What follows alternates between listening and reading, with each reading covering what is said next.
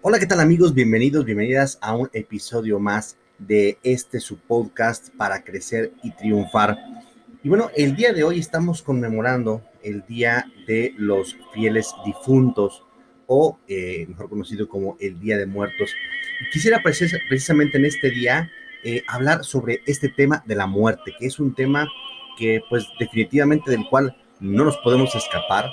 Es un tema este, que pues ciertamente a todos nos, va a, llegar, pero eh, también ciertamente es un tema que pues está, ¿verdad? Presente en, nuestra vida, en nuestros alrededores, con nuestros seres queridos y más en estas épocas en estos temas de pandemia, ¿verdad? Es por eso que pues eh, es importante que entendamos, ¿verdad? Que es, esto es algo muy natural en el ser humano, que ciertamente, dependiendo obviamente del apego que tengamos con la persona que se ha ido de nuestra vida, pues puede que sea eh, un tema que nos sea más doloroso que, que, otro, ¿no? Pero sí hay que entender que es un proceso este de la aceptación de, de la muerte, sobre todo de un ser querido, ¿verdad? Y eh, dentro de eso, cuando nosotros entendemos que así como la muerte, que la enfermedad son eh, sucesos naturales en el ser humano, pues no nos tienen que tomar este, por, por, sorpresa, sino más bien el entenderlos con anticipación nos puede llegar a facilitar la aceptación, ¿verdad?, de la pérdida de un ser querido. El problema no es que la gente muera o no muera, porque sabemos que lo van a hacer y quizás conforme más vamos avanzando en nuestra vida o conforme más vamos viendo que un ser querido estando en una situación a lo mejor de enfermedad o, de avanzada edad, sabemos que se va a acercar a este, a este paso inminente que es el de la muerte, pues podemos a lo mejor aceptarlo de una mejor manera. El problema es cuando esta muerte viene de una manera repentina, cuando no alcanzamos, eh, por decirlo así, a despedirnos de la persona amada, cuando no nos preparamos este, mental, psicológicamente para este proceso, es cuando puede venir un golpe más fuerte, ¿verdad? Pero eh, entendemos pues la, la, muerte como algo pues natural, ¿no? Y bueno, dentro de, de, este, de esta etapa, ¿verdad? O dentro de este proceso que establece Elizabeth Kobler-Ross de, de, las cinco etapas del duelo, la primera etapa, ¿verdad? De, de, este proceso es la negación, ¿sí? O sea, cuando alguien eh, nos llega la noticia de que alguien falleció, pues lo primero que hacemos es negarlo. Y todos estos son mecanismos de, defensa, es algo inconsciente, ¿verdad? No quiere decir que, ah, déjame ver en qué etapa del duelo voy, no. Sino que es algo eh, muy natural. Y la primera de esas es la negación, que es rechazar esta idea de que esta persona, pues ya no está con nosotros. Entonces viene una serie de negaciones, no, no es cierto, es una broma, no está pasando, está dormida, está dormido, eh, qué sé yo, viene todo este proceso de, de negación, ¿verdad? Y eh, hasta que no eh, se está con la certeza, ¿verdad?, de que la persona ya no está viva, es cuando uno puede pasar a la siguiente etapa. Esta, etapa es una etapa relativamente breve, porque, insisto, la persona ya cae en conciencia cuando ve pues, a la persona inerte. Y en ese sentido, vendrá la segunda etapa, que es la etapa de la ira, es decir, este enojo contra quién, pues contra a lo mejor contra Dios, un enojo contra a lo mejor la, la, situación que haya causado la, la, muerte. Y en ese sentido, esta ira o esta rabia, este resentimiento, que es fruto de la frustración, ¿verdad? Es lo que, lo que va a provocar, ¿verdad? Que se, que se, desate, pues este mecanismo, ¿no? Una frustración por no haber impedido la muerte, o, o, insisto, una rabia o un enojo contra pues alguna, contra algún ser divino, ¿no? Por, por haber permitido esta situación, ¿verdad? Y este proceso puede ser un proceso un poco más largo, esta, segunda etapa, perdón, puede ser un proceso un poco más largo, ¿verdad? ¿Por qué? Porque es eh, reconocer que esta situación, que al final de cuentas sí fue, o sea, inminente pues de que pasara la muerte, se pudo haber evitado, este pudo, o, a lo mejor estuvo de una manera injusta, o qué sé yo. Entonces, hasta que no ordenemos pues estas ideas, ¿verdad? es cuando entonces eh, podremos pasar a la siguiente paso de la, de la, del duelo, ¿verdad? Pero esta segunda etapa de la ira incluso se puede prolongar, por eso este proceso del duelo, ¿verdad? Va a depender mucho de la persona, ¿verdad? Si, si la persona psicológicamente hablando es una persona eh, madura, que entiende esta situación, que vive su duelo de una manera correcta, pues estas etapas pues van a pasar de una manera rápida. Sin embargo, si es una persona inestable emocionalmente hablando, este, pues le va a costar a lo mejor muchísimo más trabajo pasar por estas etapas si el proceso del duelo se puede complicar, ¿verdad? Entonces, en ese sentido, esta, segunda etapa de la ira es eso, ¿no? Es una etapa de enojo o de frustración ante la situación que se está viviendo, quizás por la manera en la que se, en la que se vivió, que, puede haber sido de, una manera repentina sobre todo, ¿no? Después de eso vendrá la siguiente etapa, que es una etapa de negociación. Ante esta ira, ante esta frustración, entonces uno empieza a crear eh, una serie de ficciones, una serie de, de fantasías con pensando que uno tiene el control de la situación. Y es cuando uno dice, pues no te lo lleves a él, llévame a mí, mira, este, te ofrezco, este, no sé, esta situación con tal de que esta persona regrese a la vida o con tal de que no te la lleves.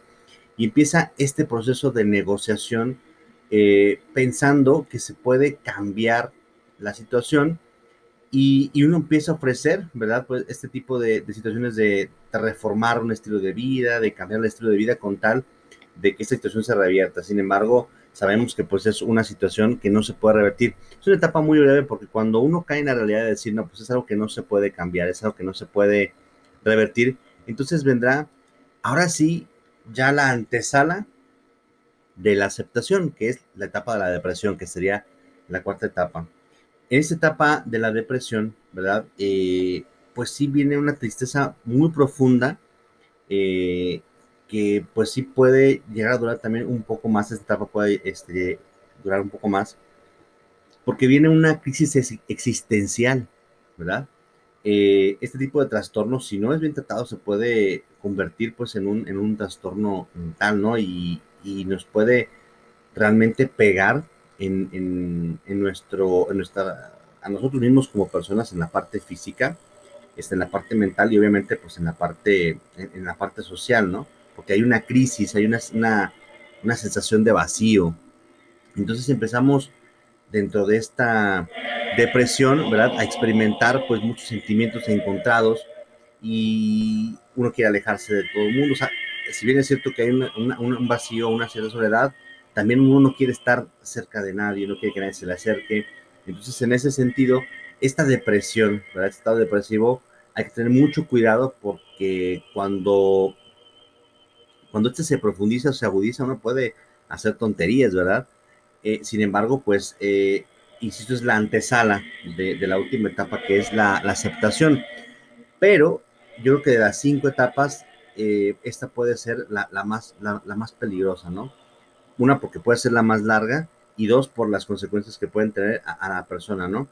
Eh, cuando uno va aceptando ya, bueno, cuando uno va terminando, sí, bueno, sí, va aceptando esta realidad, se está llegando ya a esta quinta etapa que es la aceptación. Que en esta aceptación es decir, ok, ya entendí que es algo que, sucedió, que no, que no dependió de mí, que fue algo que se dio de manera fortuita, este, que no puedo negociar, que no puedo cambiar esta situación, ¿verdad? Y que al final de cuentas mi vida sigue. Entonces, en ese sentido tengo que aceptar, ¿verdad?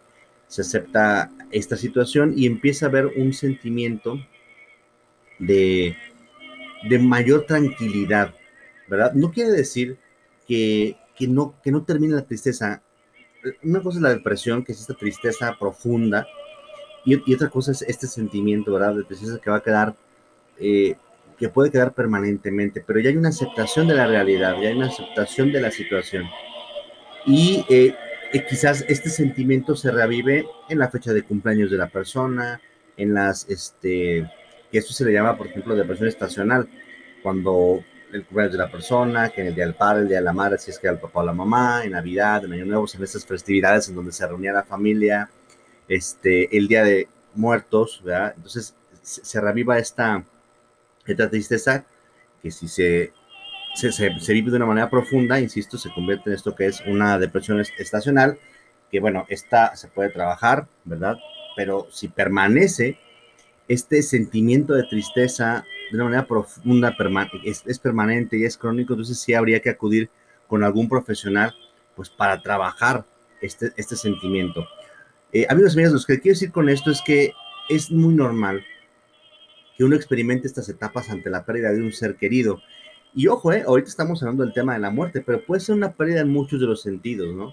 Puede ser una pérdida porque se, una persona se fue a nuestra vida o una pelea con algún, alguien, algún ser querido, entonces, este, y es como si se hubiera muerto, ¿por qué? Porque ya no tenemos contacto con la persona, hay, hay un distanciamiento y un alejamiento, puede ser ante la pérdida incluso de un trabajo, o sea, esto habla de una pérdida en general, estas etapas que les estoy diciendo hablan de una pérdida en general, se, son más notorias ante una, una muerte, un fallecimiento de un ser querido, pero se pueden presentar, insisto, ante cualquier pérdida, sobre todo cuando hay un apego hacia la persona o hacia la situación, ¿verdad? ¿Qué os invitaría yo? A que cuando suceda esto, pues bueno, vivan las etapas de una manera sana, de una manera correcta, para que puedan ustedes verdaderamente aceptar esta situación y esta situación que después ciertamente la van a estar recordando ya no tenga una afectación tan profunda o tan fuerte dentro de ustedes, ¿verdad? Este, hay que llorar lo que haya que llorar, ¿verdad? Hay que, pues de alguna manera, vivir lo que haya que vivir, pero la vida sigue, ¿verdad? La vida sigue y en honor a esas personas que nos dejaron, hay que vivir nuestra vida como ellos hubieran querido que nosotros las viviéramos. Yo creo que la mejor manera de honrar a nuestros seres queridos es vivir la vida como ellos hubieran querido que nosotros las viviéramos, porque ahora ellos nos están viendo desde donde estén, están viendo cómo estamos viviendo nuestra vida y sinceramente, bueno, pues a lo mejor no les gustaría mucho vernos tristes, deprimidos, tumbados por esta ausencia por esta situación, ¿verdad? Pues bueno, amigos, amigas, yo espero que les haya gustado este podcast. Eh, espero, como siempre, sus comentarios, agradecerles a los que, a los que me escriben por ahí. Y bueno, pues eh, los eh, pueden escuchar, ya saben, las diferentes plataformas, no solamente por aquí por Anchor, sino también pues por Spotify. y cualquier duda que ustedes tengan, pues estoy ahí a sus órdenes. Muchas gracias y espero volvernos a encontrar en otro episodio más de este, su podcast, para crecer y triunfar. Hasta luego.